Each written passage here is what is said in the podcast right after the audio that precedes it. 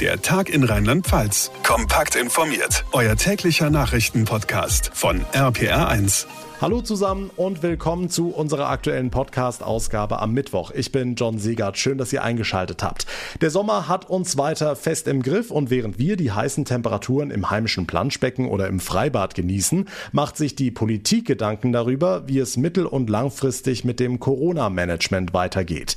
Wie lange bleiben etwa die Impfzentren in Betrieb? Was ist mit den Tests im Sommer und danach? Wie schaut's mit der Impfkampagne aus und droht uns im Herbst der nächste große Corona-Ausbruch? Davon geht der Gesundheitsexperte Karl Lauterbach nämlich aus. All das fassen wir euch gleich ausführlich zusammen. Außerdem freuen sich die Schülerinnen und Schüler in Rheinland-Pfalz sicherlich auf die kommende Woche, denn dann dürfen sie das allererste Mal seit Monaten ohne Maske wieder im Klassensaal sitzen oder im Pausenhof rumtoben. Doch es gibt nicht nur Freude darüber. Der Verband der Berufsschullehrkräfte hält das für zu früh. Warum? Das erläutert mir der Vorsitzende Harry Wunschel in dieser Ausgabe und wir sprechen nochmal über den verpatzten EM-Auftakt der deutschen Nationalmannschaft gestern Abend gegen Frankreich. Zum einen natürlich aus sportlicher Sicht, zum anderen aber über das, was da vor der Partie in München abging. Ein Gleitschirmaktivist von Greenpeace landete im Stadion, flog zuvor noch über die Tribünen, soll dabei zwei Zuschauer verletzt haben. Die Aktion ging mächtig schief, hätte aber noch böser ausgehen können, denn die Scharfschützen standen schon bereit, vermuteten Terrorgefahr. Was Greenpeace selbst zu alledem sagt, das erläutert mir der Sprecher Sprecher Benjamin Stephan gleich in dieser Ausgabe nach den sonstigen wichtigen Themen vom heutigen Tag. Wer hätte gedacht, dass wir uns mal so sehr über die Bekanntgabe der Inzidenzen freuen, wie fast schon bei den Lottozahlen? Geld gibt's mit diesen Werten zwar nicht zu gewinnen, dafür aber mehr und mehr Freiheiten und mit einem landesweiten Wert von heute 12,6 in Rheinland-Pfalz geht da schon wieder einiges. Wie es im Sommer und im Herbst weitergeht, darüber haben heute die Gesundheitsminister von Bund und Ländern beraten. Susi Kimmel aus der RPA1 Nachrichtenredaktion. Eine zentrale Rolle dabei werden weiterhin die Tests spielen.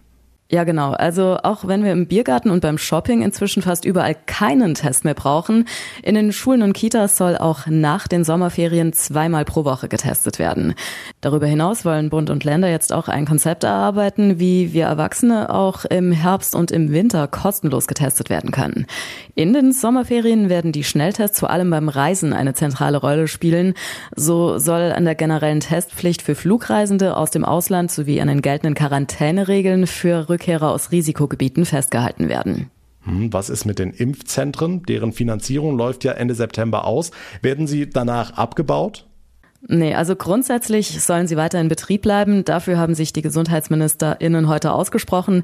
Nur die Finanzierung muss natürlich noch geklärt werden. Dazu wollen Bund und Länder in den nächsten Wochen ein Konzept erarbeiten. Wobei das Geld dabei nur eine untergeordnete Rolle spielen dürfe, sagte der Vorsitzende der Gesundheitsministerkonferenz, der bayerische Klaus Holleczek, schon vor dem Treffen im Zweiten. Wir haben in der Pandemie auch lernen müssen, äh, dass das Geld zwar wichtig ist, es geht ja auch um Steuergeld, deswegen ist es schon ein zentrales Thema, aber wir sollten schauen, dass wir möglichst schnell möglichst viele Menschen impfen und einen vollständigen Impfschutz gewähren. Das ist tatsächlich das Thema und das interessiert mich im Moment mehr als äh, die Frage des Geldes. Tja, aber um viele Menschen zu impfen, muss auch genug Impfstoff da sein. Nur scheint die deutsche Impfkampagne bald wieder ins Stocken zu geraten, ne? Ja, der Mainzer Hersteller BioNTech wird seine Impfstofflieferungen für Deutschland im Juli wohl deutlich reduzieren. Die Rede ist von 3,2 Millionen BioNTech-Dosen in der ersten Juliwoche, danach noch weniger. Zum Vergleich, Ende Juni sind es noch 5,7 Millionen Dosen. Gesundheitsminister Spahn erklärte, dass BioNTech im Frühjahr eben deutlich mehr geliefert habe, um die Impfkampagne ins Rollen zu bringen und jetzt eben diese Überbelieferung zurückfährt. Bei Johnson Johnson gibt's aber tatsächlich Engpässe. Laut EU-Kommission kann der US-Hersteller seine Lieferzeit bis Ende Juni nicht einhalten. 55 Millionen Impfdosen sollten kommen. Jetzt werden es laut Schätzungen wohl 6,5 Millionen weniger. Ja, und während wir unseren Fokus auf die nächsten Wochen, auf den Sommer richten, schaut ein Mann schon mit bangen Blicken in den Herbst. Karl Lauterbach, der Gesundheitsexperte der SPD. Er warnt vor einem neuen großen Corona-Ausbruch nach dem Sommer. Warum, Susi? Die Inzidenzen gehen doch seit Wochen nach unten. Ja, Lauterbach schätzt vor allem die Gefahr der Delta-Variante des Coronavirus als sehr groß ein, die aktuell in Großbritannien für massiv steigende Zahlen sorgt, trotz der hohen Impfquote auf der Insel. Lauterbach ist sich ganz sicher, dass die Delta-Variante auch in Deutschland auftreten werde. Spätestens im Herbst werde es dadurch mehr Ansteckungen geben, sagte er in der Sendung RBB Spezial. Die Virusvariante sei deutlich ansteckender, führe zu einem schwereren Verlauf und sei zum Teil resistent gegen die Erstimpfung. Er fordert deshalb auch Kindern bald möglichst ein Impfangebot zu machen, denn in England werden auch sie oftmals wegen schwerer Krankheitsverläufe im Krankenhaus behandelt. Die Infos von Susi Kimmel. Vielen Dank. Auch für Kinder und Jugendliche soll langfristig was passieren, sagte Gesundheitsminister Spahn heute nach dem Gespräch mit seinen Länderkollegen. Denn unsere Jüngsten haben im Lockdown ja mitunter am meisten gelitten. Wie sehr, das habe ich euch vor einigen Wochen in einem Podcast spezial zusammengefasst. Lohnt sich mal reinzuhören, wenn ihr es noch nicht gemacht habt. Die Lockdown-Leiden unserer Kinder heißt die Ausgabe. Ab Montag können unsere Kids aber zumindest etwas durchatmen, buchstäblich. Denn hier in Rheinland-Pfalz entfällt ab Montag ja die Maskenpflicht im Unterricht und in den Pausen. Pausen. Trotzdem macht sich nicht nur Erleichterung breit. Dem rheinland-pfälzischen Verband der Berufsschullehrerinnen und Lehrer zum Beispiel geht das zu schnell. Vorsitzender Harry Wunschel, warum? Die Zahlen sind doch unten. Also wir sehen das sehr deutlich, dass im Außenbereich natürlich wir auch sehr viel Verständnis dafür haben, dass das endlich zurückgeführt wird. Allerdings vor zwei Tagen erst sind also alle Schüler wieder und Schülerinnen sind wieder in die Klassen zurückgekommen, dass wir also keinen Wechselunterricht haben und deswegen sollte auch etwas Zeitverzug immer wieder mal sein, bevor man weitere Hygienemaßnahmen wirklich fallen lässt. Hm, wie alt sind Ihre Schülerinnen und Schüler? Also die sind mindestens sind sie 14 Jahre alt. Der Durchschnitt der Berufsschüler sind 19 Jahre. Da gibt es also nicht diese Problematik, wie man sie gerade im Grundschulbereich mal in Betracht ziehen sollten. Und wir sehen ja auch, dass Jüngere bei der Delta-Variante durchaus auch mit schweren Krankheiten zu kämpfen haben. Und das wollen wir in den Schulen halt einfach vermeiden. Sind die Lehrer nicht alle geimpft mittlerweile? Also die sind noch nicht alle durchgeimpft, also zumindest mal nicht die zweite Impfung durchgemacht. Ich selbst habe sie jetzt äh, vorgestern bekommen, aber man kann so sagen, erst bis Ende Juni wird die zweite Impfung durch sein und dann sind es noch zwei Wochen bis zu den Sommerferien. Aber wir müssen halt auch verstärkt unsere Schülerinnen und Schüler im Blick haben. Deswegen sagen wir, die Maskenpflicht ist jetzt nicht eine riesige Einschränkung und sollte auch für die jungen Erwachsenen kein Problem sein. Hm, sollte ein positiver Fall auftreten, müssten die Klassen dann auch wieder in Quarantäne? Gilt das noch? Das scheint so zu sein, denn die Gesundheitsämter können frei entscheiden darüber, wie sie vorgehen. Und bisher war die Maßgabe auch eindeutig, wenn keine Maske auf ist und es tritt ein Fall auf, dann müssen also die Schülerinnen und Schüler in Quarantäne weil die sind ja meistens auch nicht geimpft. Dahingehend gibt es auch keinen Schutz, um zu sagen, okay, zweite Impfung erfolgt, zwei Wochen später, dann braucht man nicht unbedingt äh, nach Hause in Quarantäne. Das wird hier nicht möglich sein. Hm, und aus pädagogischer Sicht, wollen Sie Ihren SchülerInnen nicht ins Gesicht schauen im Unterricht?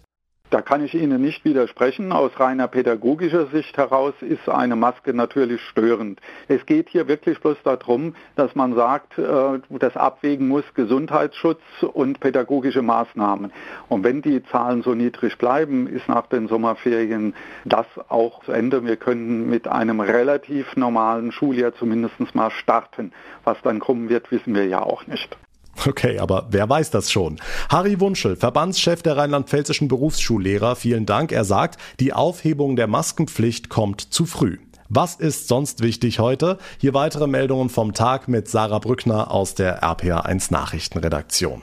Schönen Feierabend. In der ersten Regierungserklärung ihrer neuen Amtszeit hat die rheinland-pfälzische Ministerpräsidentin Malu Dreyer die Schwerpunkte ihrer Arbeit in den nächsten Jahren vorgestellt. Sie versprach unter anderem WLAN für alle Schulen im Land. RPA1-Reporter Olaf Holzbach. Bis zum Ende des nächsten Schuljahrs, also im Sommer 22, soll der Ausbau abgeschlossen sein. Zu Beginn des folgenden Schuljahrs dann ein Endgerät für jeden zum Ausleihen zur Verfügung stehen. Ansonsten Klimaschutz, auch mit Windrädern im Pfälzerwald, Transformation Innenstädte und Biotechnologie.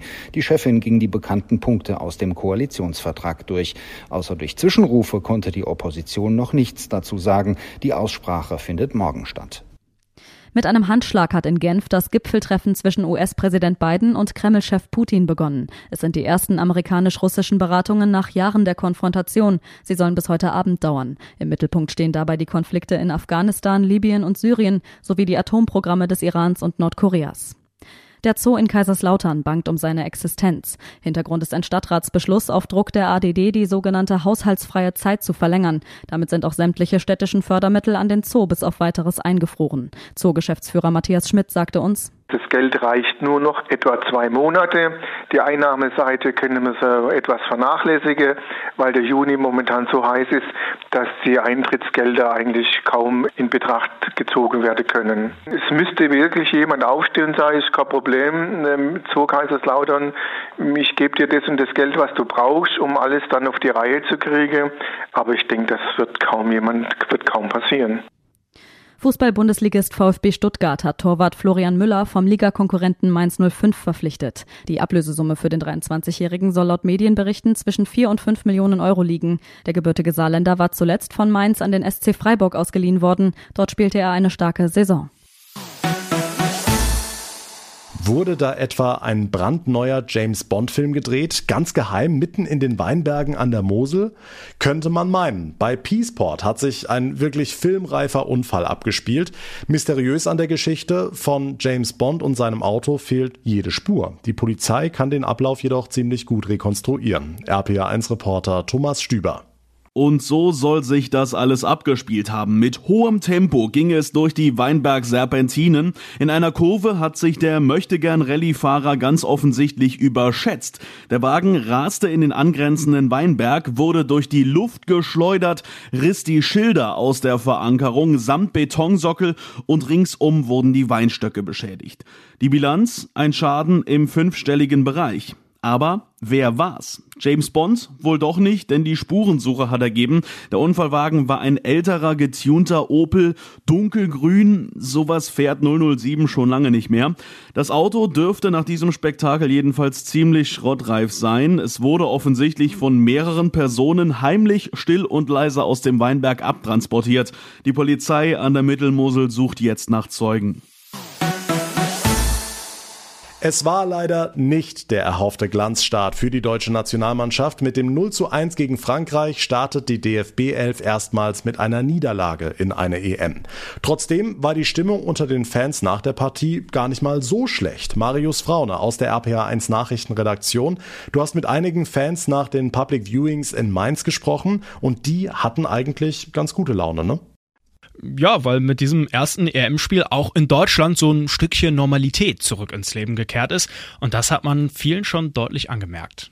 Ach, mal so richtig frei zu sein, ohne, ohne irgendwo nachzudenken über die ganze Problematik, war richtig toll, richtig toll, mal richtig wieder so alles rauszulassen, war ganz, ganz fantastisch. War auf jeden Fall wieder schön im Stadion zu sein. Ich glaube, die Spieler haben es auch genossen, dass mal wieder ein bisschen Stimmung aufkommt. Klar, gab es natürlich auch die, die einfach nur sauer über die Niederlage waren, aber ich glaube, die meisten, die das Spiel im Biergarten, im Restaurant oder woanders verfolgt haben, haben es einfach nur genossen.